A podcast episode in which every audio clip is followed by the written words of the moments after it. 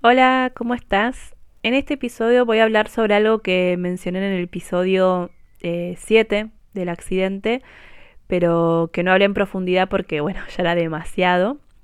Y es sobre los trastornos alimenticios, que aunque me cuesta decirlo, al día de hoy los tengo. Y, en este episodio voy a contar mi experiencia, cómo empezó todo para, para mostrar y alertar el peligro sobre los comentarios que se hacen sobre los cuerpos y, más desde tan temprana edad. Eh, y cómo toda esa cultura del 90, 60, 90 nos rompió la autoestima y la confianza a muchas personas. Y es algo muy serio, muy grave, porque una de cada tres mujeres jóvenes sufren trastornos alimenticios en Argentina. Y por más que ahora podemos pensar que eso fue algo de los años 90 y que ahora estamos en un momento donde se habla del amor propio y aceptación de cuerpos, los trastornos alimenticios no son cosas del pasado, ¿eh? Porque en la última década las enfermedades vinculadas a la alimentación entre las adolescentes tuvo un aumento del 50%. Así que espero que este episodio sirva para concientizar sobre el peligro de los trastornos alimenticios y la cultura de ser flaca para ser feliz. Diario No Íntimo es el podcast donde comparto cómo la escritura me acompaña en el proceso de sanar un pasado violento y cruel y cómo me ayuda a resignificar mi historia. Hoy quiero como continuar un poco más sobre lo que conté en el episodio del accidente que, bueno, me di cuenta que lo mencioné así como al pasar y no dije nada al respecto, pero bueno, no fue porque no fuera importante o porque no quería hablar del tema, sino que ya estaba muy movilizada por, por todo lo que había estado contando y es como que no tenía energía para encarar un nuevo hecho o algo, trauma en mi vida. O sea, porque sí, más que un hecho es un trauma, vamos a decir las cosas por su nombre. Yo les comenté, va, creo que, lo hice, si no, bueno, lo, repito brevemente, una de las estrategias que, que, usó mi mamá para que tanto mi hermana como yo estuviéramos fuera de casa el mayor tiempo posible fue anotarnos en cuanta actividad extraescolar pudo. De hecho, mi mamá logró que eh, una academia de lengua inglesa me aceptara con cinco años. Es decir, eh, o sea, bueno, cuando empecé primer grado, ¿no? Eh, o sea, cuando empecé primer grado también empecé la escuela inglesa, eso quise decir. Estoy hablando año 1990 en Bahía Blanca, donde, bueno, eh, le decía, a ella le decían que no podían tomarme hasta que no supiera leer y escribir porque no me iban a poder enseñar. calculo que ahora hay programas especiales para niños y niñas de, esa edad, no lo sé.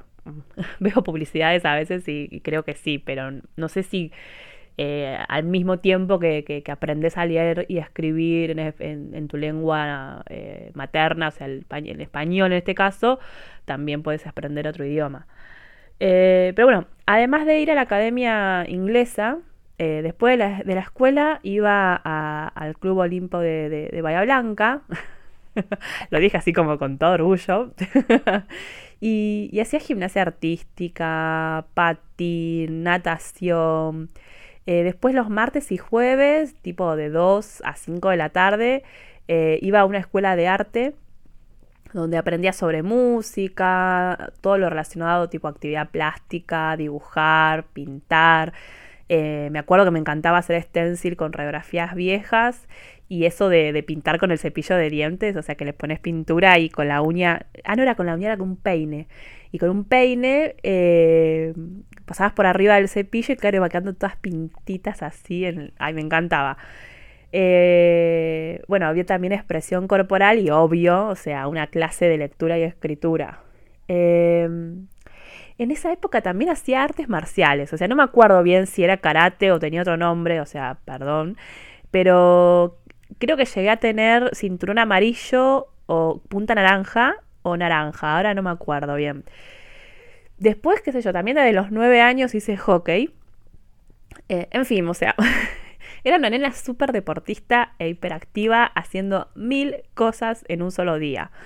Después me preguntan por qué soy así ahora de adulta y por qué tengo esto de hacer, o sea, 13.000 cosas en el día y 20 cosas al mismo tiempo. es, es, mi forma de refugiarme cuando me siento mal, o sea. Eh, dato astrología, besito a mi luna natal, cuadratura con Marte. Perdón, comentario de astrología, pero fue algo que aprendí hace poco y me flashó porque dije, bueno, entiendo todo. Eh, pero bueno, esta estrategia de mi mamá que, seguramente lo pensó por el lado de deportes y salud, eh, no era solamente por la salud física, sino por la mental. Lo que lograba ella es que llegaba a las 8 de la noche, llegábamos cansadas con mi hermana, sin más ganas que comer e irnos a dormir. Entonces, claro, la, idea era que en la casa no nos pongamos a hacer cosas que hacen las nenas, o sea, jugar, bailar, cantar, correr. Eh, porque todo eso le molestaba a mi padre y, provocaba que nos pegara, que nos insulte. Entonces, por un lado, bueno, todo eso, o sea, lo de jugar, bailar, cantar, correr, lo podíamos hacer en otros, en otros ambientes y por otro lado evitábamos hacerlo enojar. Aunque, bueno, la realidad es que nos pegaba sin motivo. O sea, lo hacíamos enojar sin motivo y nos pegaba. Eh, igual ya lo dije y lo, voy a repetir todas las veces cuando me dé cuenta que, lo digo, eh, no hay motivo para ejercer violencia física sobre una criatura. No la hay.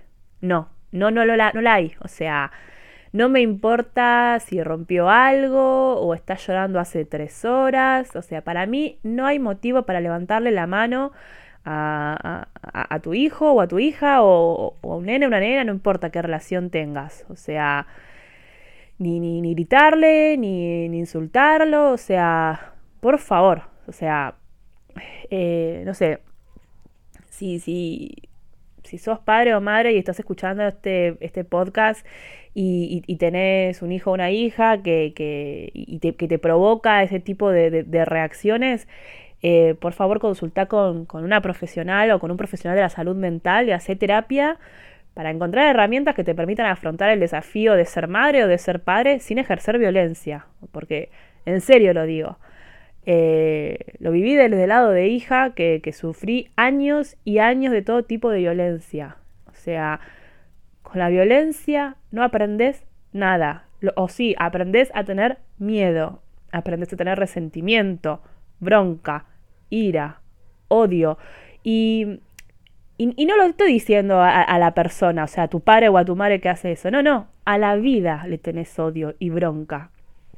A una vida que no pediste tener, bueno, acá depende de la creencia de cada uno, ¿no? Pero em, no entendés nada. Los primeros años de vida son muy importantes con los vínculos cercanos y las personas que te rodean, que te protejan, que te den amor, o sea, ¿De verdad pensás que un golpe a una personita indefensa que está intentando entender qué es la vida y qué siente eh, y, que, no sé, siente que, que, sos la persona más importante, o sea, que la vas a proteger, que la vas a amar y, y, vos le das una cachetada, le pegás, le tirás del pelo, lo insultás, ¿vos pensás que eso realmente le va a enseñar algo bueno? O sea, porque no. Spoiler, no, no lo hace. Y te juro que lo que se siente es horrible y va a acompañar a tu hijo o a tu hija o, a esa persona el resto de su vida. Consciente o inconscientemente, eh, el dolor la va a acompañar el resto de su vida. Yo sé que suena como muy extremo lo que estoy diciendo, pero lo digo de verdad. Eh, lo digo porque lo, lo, viví, lo vivo y sé que lo voy a llevar por el resto de mis días. Pero bueno, me desvío un poco del tema.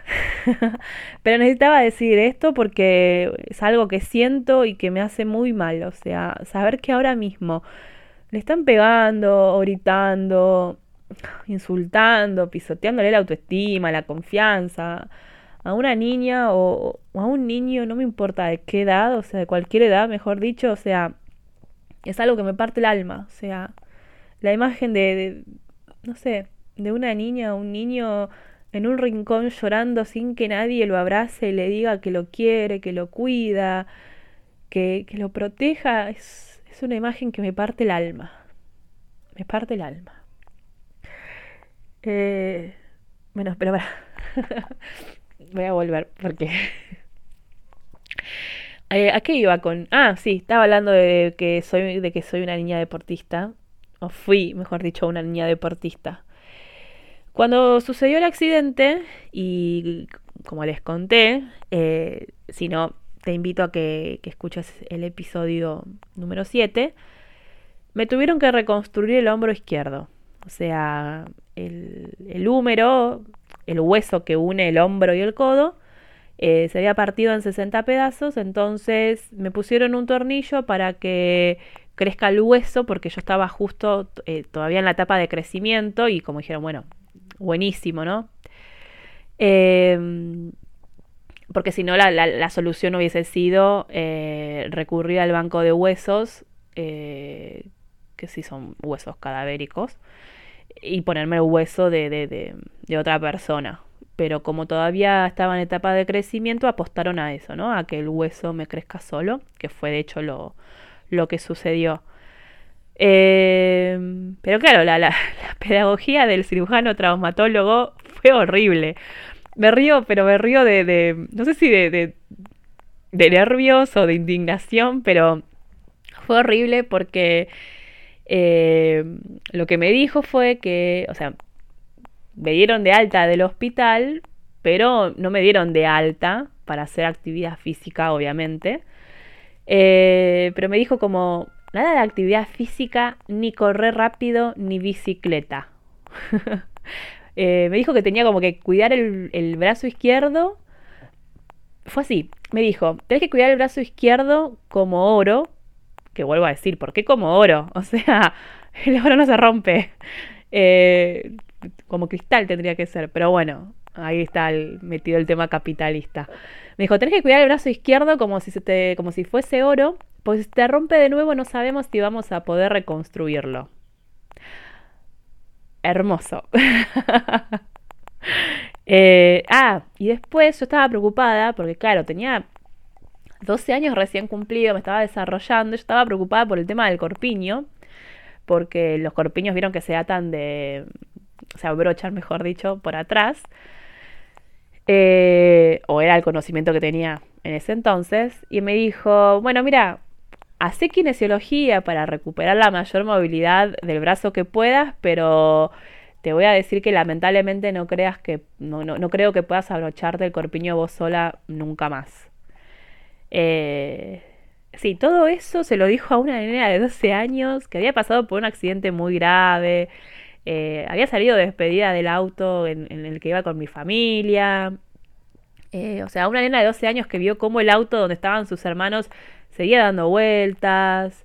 Eh, una nena de 12 años que, se encontró tirada en el piso sin poder moverse para ayudar y, proteger a mis hermanos. Estaba en otro país. los médicos no, no me atendieron con amor.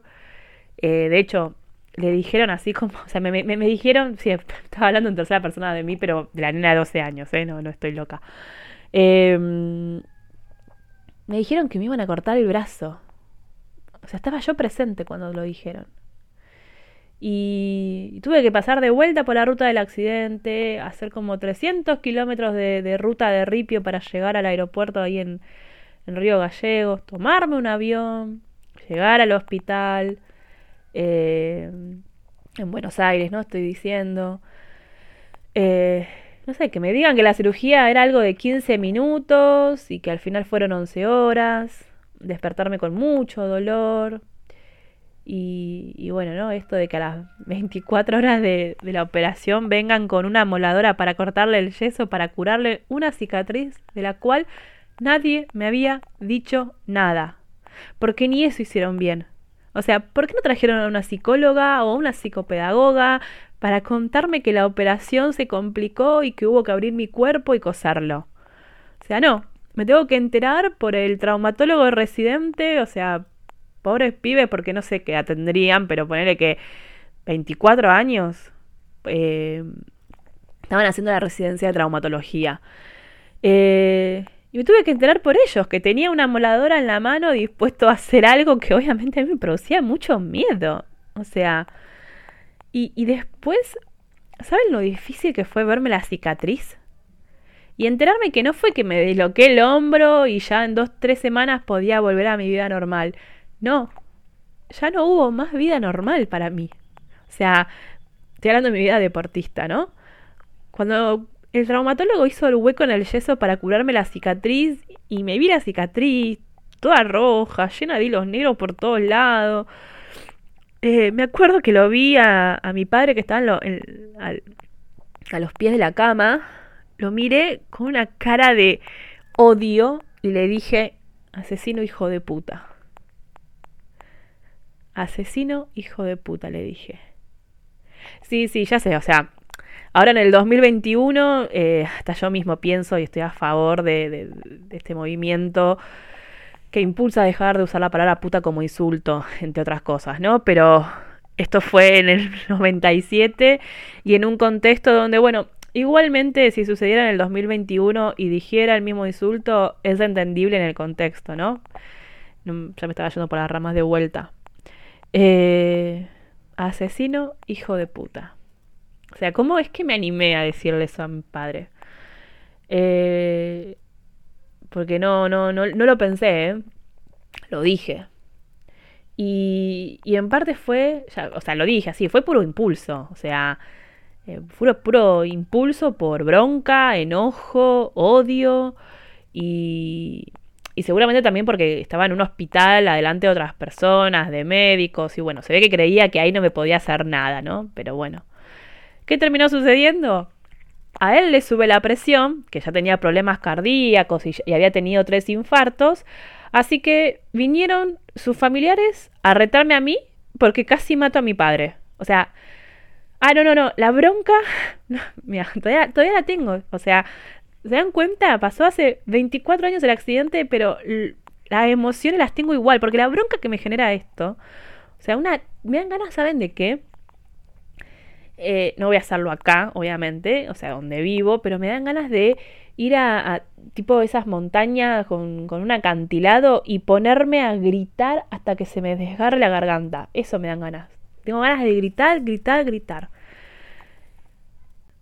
En esa época vivíamos en Tierra del Fuego y mi padre con mi madre y mis hermanos volvieron a, a Tierra del Fuego y yo me quedé en Buenos Aires con mis abuelas, tíos, tíos. Cuando me dieron el alta, fui a la casa de mi abuela paterna, o sea, la mamá de, mi papá. Y fue un shock, porque seis meses antes había muerto mi, abuelo paterno, ¿no?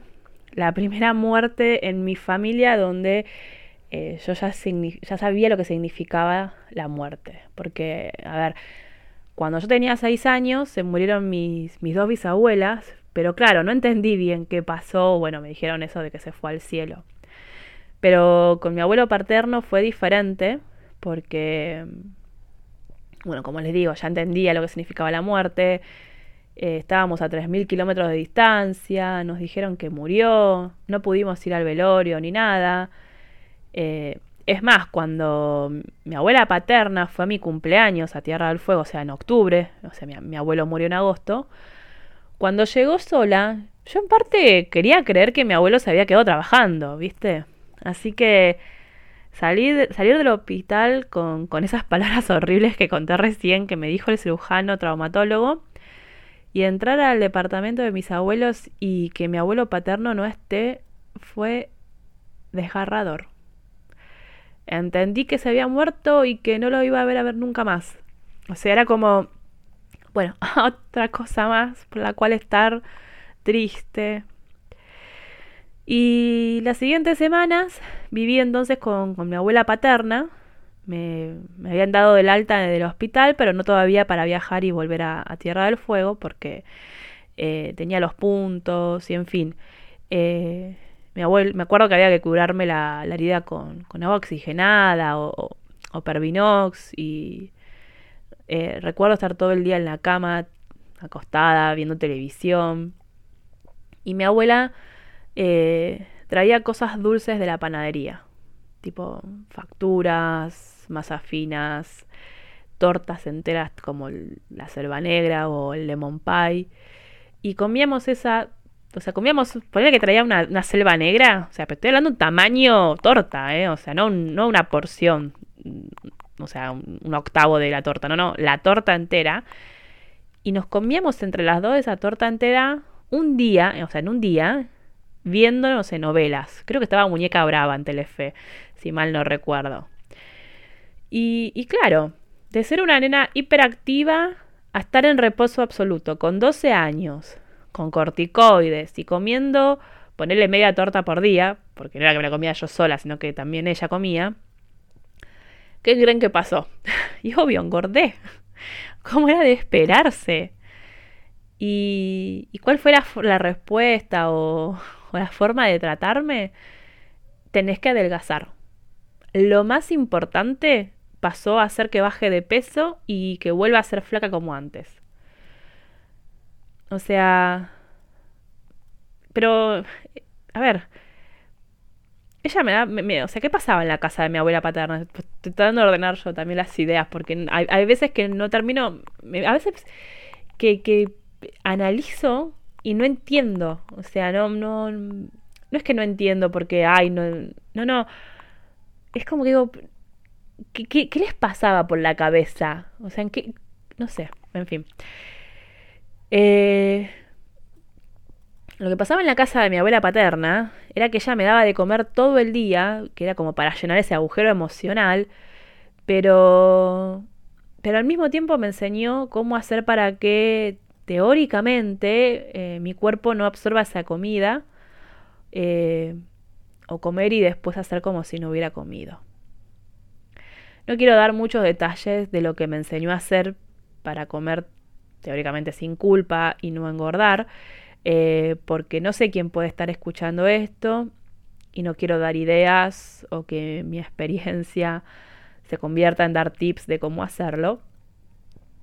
Eh, pero sí, una de las formas era vomitando y, si no podía hacerlo, o sea, si no podía vomitar por, por, por el motivo que fuera, era consumir diferentes tipos de medicamentos para hacer que, el cuerpo no absorba la comida. Eh, o sea, eso es lo que ella me decía, ¿no? Pero mentira, que no va a absorber el cuerpo, o sea. También, por ejemplo, lo, lo, que hacíamos era, no sé, comernos una torta entre las dos y después por cinco días solo tomar agua y, sopas. O sea, una locura. Una, una real locura. Yo tenía 12 años. Lo más importante era una alimentación nutritiva porque mi cuerpo tenía que generar un hueso nuevo. O sea, porque no perdamos de vista eso. Yo tenía un tornillo como tutor, por así decirlo, o sea, estoy haciendo comillas, pero no se me ve. Un tutor que me unía la parte del codo con la parte de la cabeza del húmero para que se forme un hueso nuevo. ¿Entendés? Yo necesitaba una alimentación nutritiva, saludable, con mucho calcio y otros nutrientes que, bueno, no, sé. Y, y me metieron en la cabeza que lo más importante en ese momento era volver a ser la chica flaca y alta que era antes del accidente.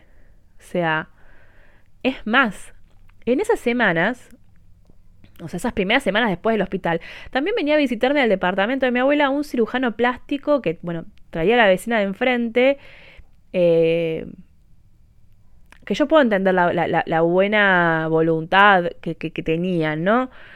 Eh, pero bueno, el cirujano plástico venía a, ver de qué forma se podía hacer para disimular la cicatriz. O sea, yo entiendo que yo en ese momento decía que odiaba la cicatriz y que no la quería ver y que quería ocultarla. Pero no sé, o sea, hubiese estado bueno que me pongan en contacto con una psicóloga para trabajar el tema, o sea, para procesar el accidente. Y, y, el hecho de tener una cicatriz horrible en mi brazo y que mi vida había cambiado para siempre. O sea, porque fue duro. Vuelvo a decirlo, agradezco y voy a agradecer y si tuviera que volver a pasar por lo mismo, haría exactamente lo mismo eh, para que a mis hermanos no les suceda nada en el accidente. Pero era re duro ver que el resto de mi familia pudo seguir con sus actividades. O sea, ya le digo, o sea, agradezco que no le haya pasado nada a mis hermanos, eh, porque es lo que, o sea, es lo que quería, incluso en esos microsegundos del accidente que tuve como, no sé, acto reflejo, ponerlos abajo del asiento de atrás. Pero fue re duro, ¿no? O sea, yo quedarme en Buenos Aires, ellos volvieron a hacer su vida en Tierra del Fuego. Y, y no fue más o menos 2005 que me animé a usar musculosas, o sea, esas remeras sin, sin mangas. Eh, sin ponerme un saquito que me tape el brazo hasta el codo, por lo menos, ¿no? Eh, que incluso los usaba en verano, o sea, usaba un saquito de lana, o bueno, o de algodón, aún en los días que hacían 40 grados de calor. O sea, porque no, no toleraba las miradas, las preguntas, sentía que me veían como un monstruo. Y, y en el 2005 empecé a mostrar la cicatriz. Y, ¿Pero por qué? ¿Por qué fue que me animé? Porque paradójicamente fue eh, el peor año con respecto a mis trastornos alimenticios. Eh, o sea, el año que quise decir con lo de paradójico, que el año en la que parece como que tuve confianza o autoestima, parece, o sea, lo resalto, parece como que tuve confianza y autoestima, fue porque fue el peor año con respecto a mis trastornos alimenticios. Porque, bueno, de nuevo, no voy a contar con detalles lo que hacía, pero si no vieron alguna foto mía, que, bueno, la pueden ver en Instagram o en, mi, en mi, página web, eh, soy alta, o sea, mido un metro sesenta y nueve y soy más tirando con textura grande, porque de hecho tengo espalda de nadadora, o sea, vieron que yo les conté, o sea, yo desde los cinco años hasta, bueno, hasta el accidente hice natación, de hecho natación competitiva, así que tengo espalda de nadadora. Por eso digo que soy como con textura más grande. Entonces, un metro con textura grande y en el 2005 llegué a pesar 58 kilos y en mi cabeza el objetivo era llegar a 55 kilos. Y, como ese año fue el año en que más comentarios positivos recibí sobre mi cuerpo y lo lindo que la linda que estaba, eh, fue que me empecé a animar a mostrar la cicatriz de a poco.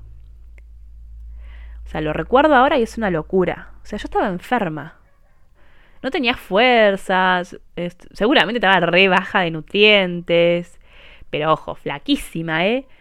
Me acuerdo los comentarios de, ay, mira esa cinturita, Vir, seguí así, ay, no sé qué estás haciendo, pero, ay, te ves espectacular. Bueno, no sé, bueno, comentarios que, que, recibía. Eh, pero, por ejemplo, desde desde el accidente, sí, en el 97, hasta las últimas veces que tuve contacto con esas personas de mi familia, los comentarios sobre mi vida y el éxito de mi vida, o sea, o comentarios positivos eran en torno a si bajaba o subía de peso. O sea, ah, me da ganas de gritar. Em, por ejemplo, ¿no? Yo terminé el secundario con un promedio de 861. O sea, sí ya sé, ah, qué nerd, Sí, lo sé, lo admito. ¿Ustedes creen que hubo una felicitación por eso? O sea, seguramente algún comentario sí, pero atrás venía el comentario de, pero tenés que bajar esa pancita. Por ejemplo, cuando entré al CBC, o sea, que es el ingreso a, la Universidad de Buenos Aires, em, el primer parcial que tuve fue pensamiento científico y me saqué un 8 aprobé el CBC, pasé la carrera de Ciencia de la Comunicación, o sea, todo mientras trabajaba y, por ejemplo, me ascendían en el call center y después me transfirieron al call center de Visa y American Express, así como un tipo de ascenso. Eh, me fui a vivir sola con 20 años, después eh, dejé el trabajo ese del call center y entré a trabajar en OCA, eh, después entré a trabajar en un banco privado y, o sea, estoy como contando así hechos que, fui haciendo en, mi vida y, y que, o sea, ¿creen que alguna vez un comentario positivo sobre mis logros sin que haya un comentario sobre mi peso o la forma de mi cuerpo? O sea, no, no, no lo hubo. O sea, ay, me enoja. me enoja. Y, y no fue casi al final del 2006 que terminé con estas acciones, o sea, de, mierda que hacía con la comida. Eh, y las dejé, las dejé de hacer porque empecé una relación eh, con quien hoy sigue siendo mi pareja, ¿no? Que cuando se dio cuenta lo que hacía, me ofreció su apoyo y ayuda, ¿no? Pero si bien ya no vomito, o, bueno, no, me paso días sin comer, o sea, no hago las cosas que, hacía, eh, en la cabeza esa voz que me decía que lo haga y que me hace sentir culpable por comer, todavía está. Aún 15 años después, todavía está. O sea, cada vez con menos fuerza, porque es algo que trabajo en terapia, pero igual está. Es más, o sea, no, no, no solo la voz que me genera la culpa y me dice que, lo que haga lo que hacía, ¿no? Yo hasta hace, no sé, un año y medio, realmente creía que no iba a poder ser exitosa profesionalmente, por ejemplo, hasta que no bajara de peso. O sea, como que nadie me iba a reconocer mis habilidades y aptitudes hasta, no sé, llegar a pesar 60 kilos. Que bueno, o sea, negocié con la nutricionista que mi peso ideal por la contextura física es de 70 kilos, ¿no? Eh, o sea, un número en una balanza es como definía mi vida. O sea, que obviamente ahora pienso y digo, o sea, ¿qué es lo que va a pasar o cambiar cuando la balanza en vez de decir, no sé, 78 eh, kilos, que es lo que dice ahora, 70 kilos? O, o que, ¿cuál era la O sea, ¿qué realmente pienso? Eh, que, que, el día que, no sé, la balanza ayer decía 71 y hoy me subo y ponerle que diga 70, ¿qué va a cambiar? ¿Me voy a convertir en una buena persona? ¿Por qué no?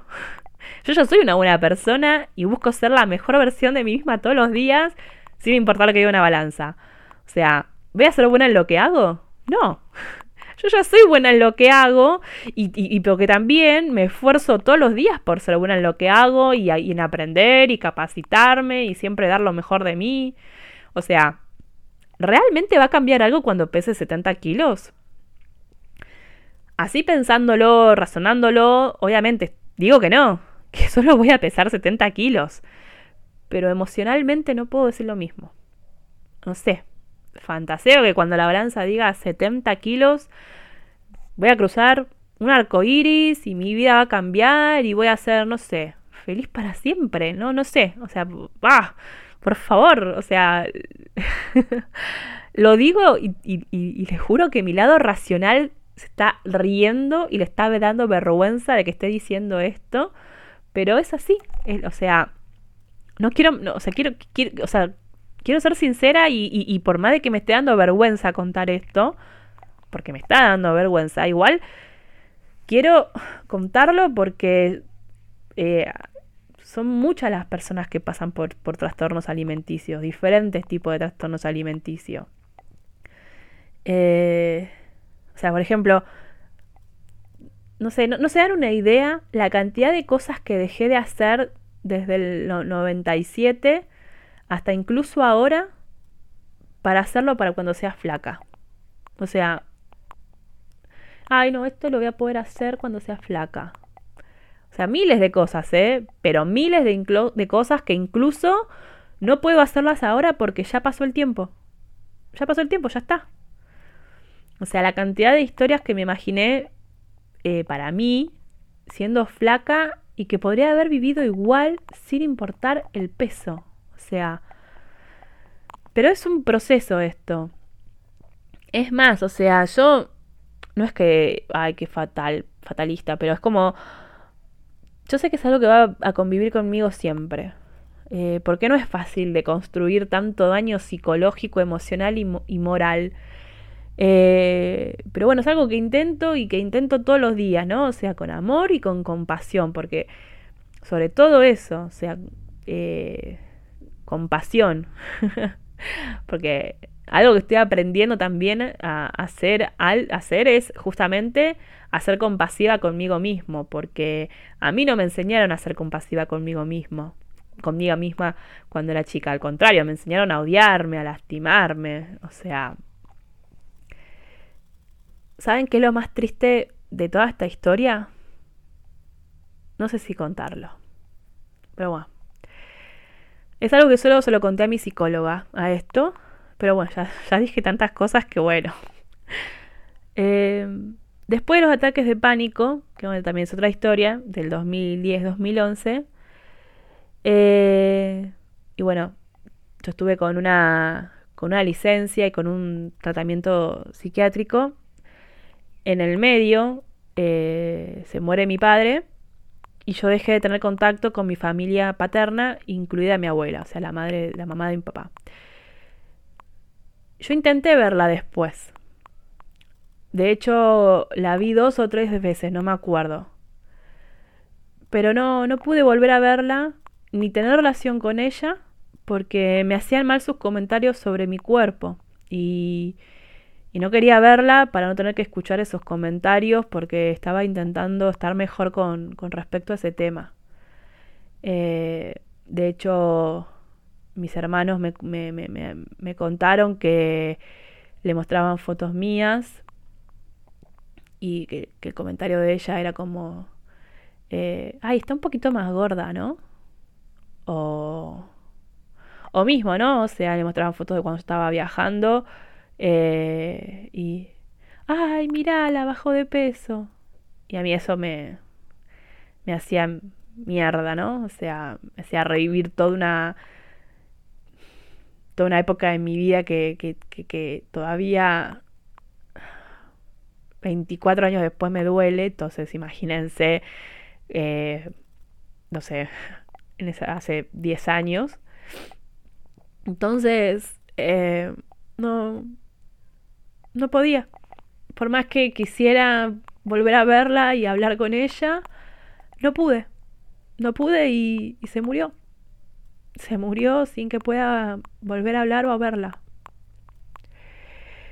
Eh, bueno, sí, me emocioné. Bueno, en fin. Eh, porque sigo buscando y, revolviendo sobre este tema y van a salir dos mil cosas más para contar. Pero como para ir cerrando, lo que quiero decir eh, son tres cosas importantes. Sí, creo que las, voy a, hacer en tres, prometo. Em, uno, si tenés algún trastorno alimenticio, por favor, busca ayuda. Eh, en Google encontrás un montón de centros que se especializan en, estos temas. De hecho, algo que, me enteré, eh, porque quería buscar información para, aportar en este episodio, eh, como hice en otro episodio que también busqué los, los teléfonos de ayuda al suicidio, bueno, acá quería como hacer lo mismo pero no, lo encontré. Eh, si vos los conocés, escribime, o sea, me mandás, eh, me dejas algún comentario en la red social o en mi, o en mi blog y yo los, los voy a incorporar. Pero, por ejemplo, si vivís en Argentina, hay una ley que las horas sociales y prepagas tienen que cubrirte el tratamiento al 100%, ¿eh? O sea, si vos tenés algún tipo de trastorno alimenticio, eh, bulimia, anorexia, obesidad, eh, o sea, tenés un hay un tratamiento y te, la hora social o tu prepaga te tiene que cubrir al 100% y incluye nutricionista, apoyo psicológico, médico clínico, eh, apoyo, no sé, farmacológico o, o, creo que incluso hasta quirúrgico por si tenés que operarte, ¿no? Eh, y si vivís en otro país, también busca ayuda. Eh, es muy importante que no pases por, por eso vos sola o vos solo. Y cuando digo busca ayuda, no es buscar ayuda en personas que sabes que hacen lo mismo y que te van a alentar, a, a, que continúes con eso, porque eso también sucede. O sea, busca ayuda a otra persona, ¿no?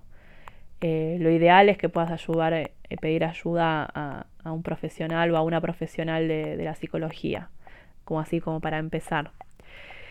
Eh, lo otro que quiero decir que para mí es re importante es que si no tenés problemas o trastornos alimenticios, pero sos de esas personas que comentas sobre el peso o la forma del cuerpo de las demás personas, es deja de hacerlo. O sea, no incentives ni a bajar de peso, ni a subir de peso, ni nada.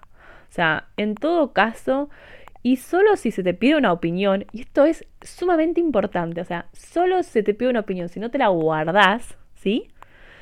Eh, porque es muy importante, eh, o sea, si te piden una, una, opinión sobre, ay, ¿cómo estoy? ¿Cómo me ves? Si te piden una opinión sobre eso, antes que hacer algún comentario sobre lo que ves, a esa persona sugerirle un estilo de vida saludable.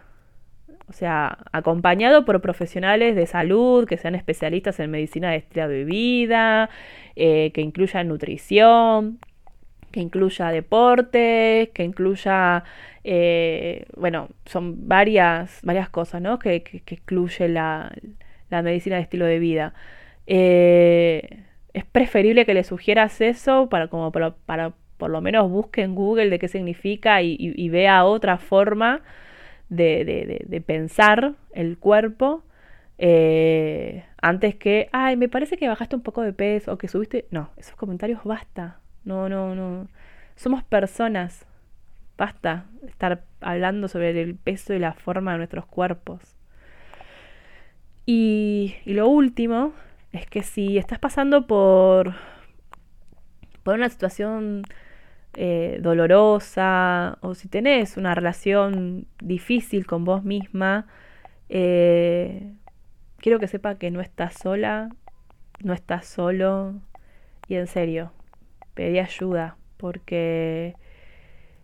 Eh, y si no te sale pedir ayuda para y, hablar y contar lo que te pasa, no sé, te propongo que lo escribas.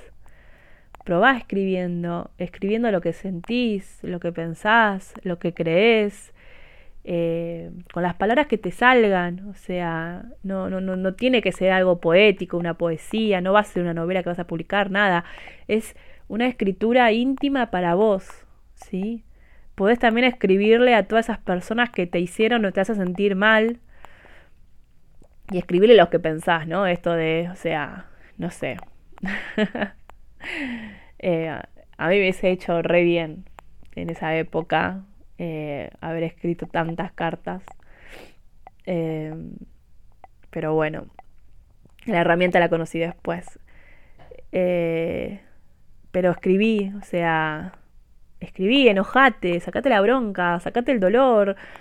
yo digo escribí, pero también podés pintar, crear canciones, cantar, eh, hacer música, dibujar, pero no te lo dejes adentro, porque yo sé que duele mucho y no es justo. O sea, por más que expresar, es que expresar lo que sentís, eh, eh, por momentos también va a hacer sentirte mal, o sea, te vas a sentir mal, porque bueno, procesar lo que te pasó es, bueno, depende de cada persona, pero no es fácil por más que llores, grites, eh, después de la descarga te vas a sentir un poco mejor, un poco más liviana o más liviano. En serio te lo digo. Eh, y bueno, por hoy dejamos acá. Nos vemos en, en el próximo episodio. Chau, chau.